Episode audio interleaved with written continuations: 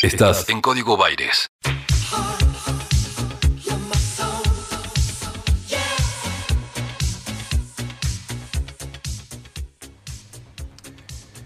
Si nos faltaban elementos para analizar de manera exquisita, y no porque estemos por preparar una torta, valga el chiste fácil, sino para analizar con los pormenores finos el proceso de construcción de sentido en los medios de comunicación, con una utilización política que tiene un claro direccionamiento en torno a procesos comunes que nos atraviesan a todos y que en este caso tienen que ver necesariamente con la pandemia de COVID-19.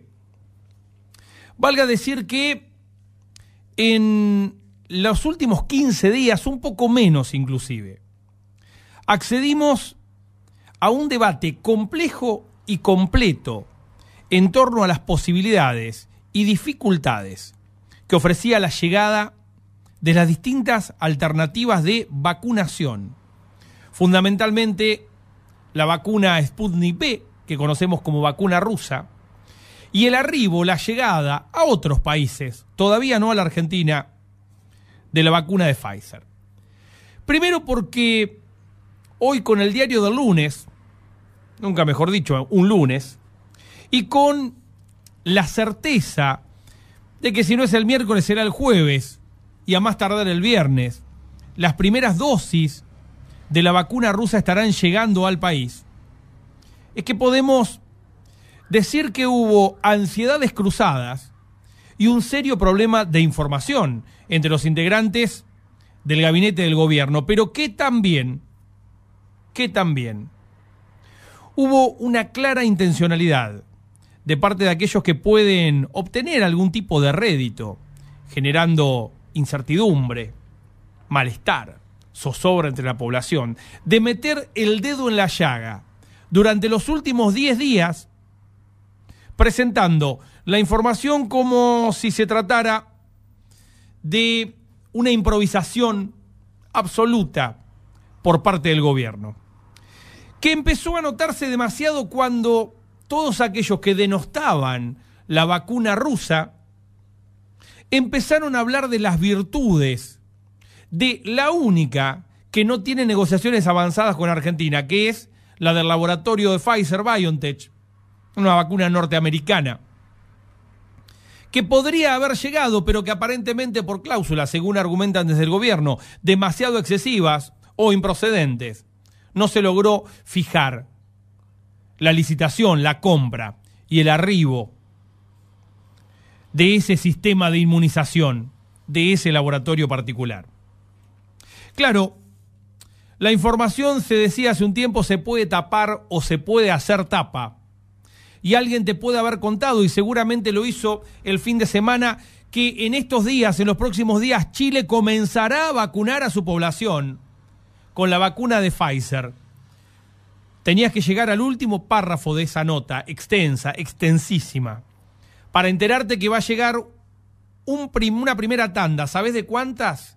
De 10.000 vacunas de 10.000, no de las 300.000 que están llegando esta semana a la Argentina. De apenas 10.000 dosis, vale decir la mitad de las dosis de los que formaron parte en el ensayo clínico que acaba de completarse en la mayoría de las vacunas para poder comenzar a aplicarse.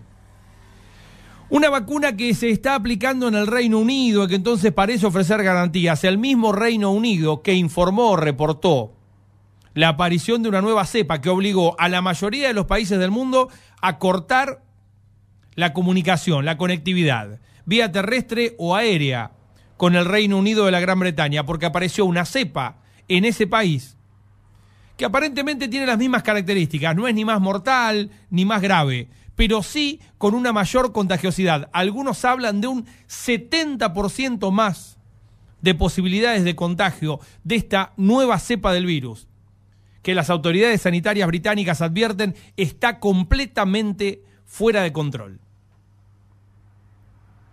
En todo este escenario se sigue cuestionando la efectividad de la vacuna de Oxford, que es la que más se acerca al nivel de inmunización de la mayoría de las vacunas que nos aplicamos desde siempre, que están por encima de un 60% y más o menos entre un 70 y un 80. No hay efectividad más alta en prácticamente ninguna de las vacunas que forman parte desde hace años del calendario obligatorio de vacunación de los argentinos, porque lo que te salva no es la vacuna, sino la vacunación.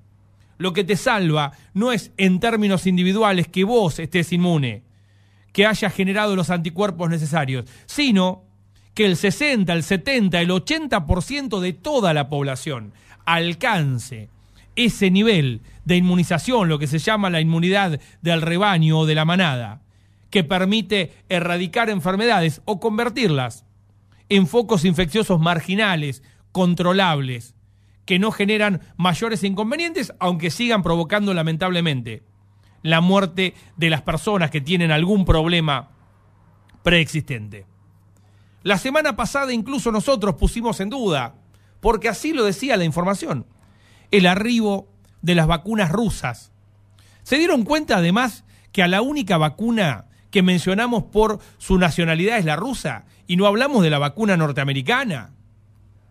No hablamos de la vacuna británica o de la sudafricana, quizá a la China también la mencionamos de esa manera. Sin embargo, cuando se trata de la Sputnik B, los grandes medios de comunicación dicen la vacuna rusa, casi reeditando las polémicas y tensiones de una guerra fría que quedó hace por suerte mucho tiempo en el olvido. Incluso el propio gobernador Axel Kicillof en algún momento habló de la vacuna soviética y luego se corrigió rápidamente. Y esos son errores no forzados que tienen que ver con este bombardeo al que estamos sometidos. El viernes pasado, durante todo el programa, empezamos a intuir lo que estaba pasando y te lo dijimos hasta ahora. No ha cambiado ni el cronograma de llegada de las vacunas, ni el cronograma de aplicación en los mayores de 60 años. Debieron correr ríos de tinta para que alguien te diga, che, no, mirá, ocurre que eh, está próximo a aprobarse en los mayores de 60. Probablemente cuando llegue a la Argentina ya va a estar autorizado, entonces se va a poder aplicar y si no tardará algunos días más. Me atrevo a decir que cuando el fin de semana se confirmó el arribo de las vacunas con un avión que está partiendo hoy desde la Argentina, sentí la satisfacción de haber eh, tenido la prudencia suficiente en este programa, todo lo que hacemos este programa, para hurgar en la información que estaba sobreabundando en los grandes medios de comunicación y aclarar que todas eran versiones, trascendidos, pero que si uno se ajustaba a la información oficial no había nada distinto y que las vacunas rusas, que se denominan Sputnik B, iban a estar llegando entre el 23 y el 24 producto del esfuerzo de todos los funcionarios que viajaron varias veces a Rusia, que trasladaron a los técnicos del ANMAT, que aceleraron el proceso de envío a la información, porque la vacuna debe ser también autorizada en la Argentina, para poder empezar a aplicarla. Y también te dijimos que lo de Pfizer empezaba a parecer un lobby empresario, más que una búsqueda de eh, una mirada sanitaria sobre el problema en Latinoamérica. Lo dijo alguna vez la infectóloga Gabriela Piovano en este programa. ¿Sabe lo que pasa? Que ahora no quieren la vacuna y se van a terminar comprando vacunas de un laboratorio distinto en la farmacia por 300 dólares. Y a ese modelo va Pfizer. Por eso Mirta Legrand ayer dijo que se pondría la vacuna de Pfizer. Porque la va a comprar a 300 dólares en cualquier lugar. Entonces, y para no extenderme más de la cuenta, me parece que esta última semana en materia informativa, estrictamente en lo que tiene que ver con la vacuna, nos debe servir para entender que los intereses en juego nos exceden, a nosotros individualmente, a la gestión de gobierno municipal, provincial, nacional, incluso excede los acuerdos eh, continentales. Estamos hablando de uno de los negocios más fabulosos que la historia de la humanidad le ha regalado a las empresas desde que las empresas existen como tales. Y en este caso estamos hablando de las farmacéuticas. Y en ese sentido es que hay que entender los debates presentes en torno a la vacuna.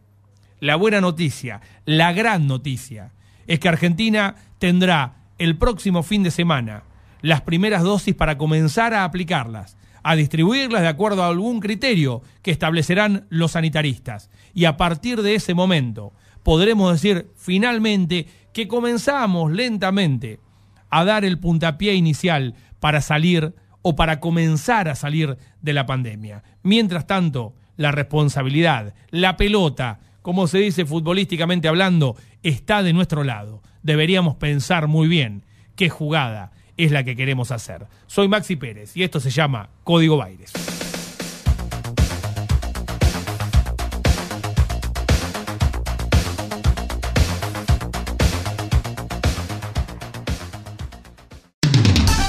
El equilibrio justo entre música e información. Está en Radio La Plata. Está en Radio La Plata. El nombre de tu ciudad. Tu ciudad. Tu ciudad.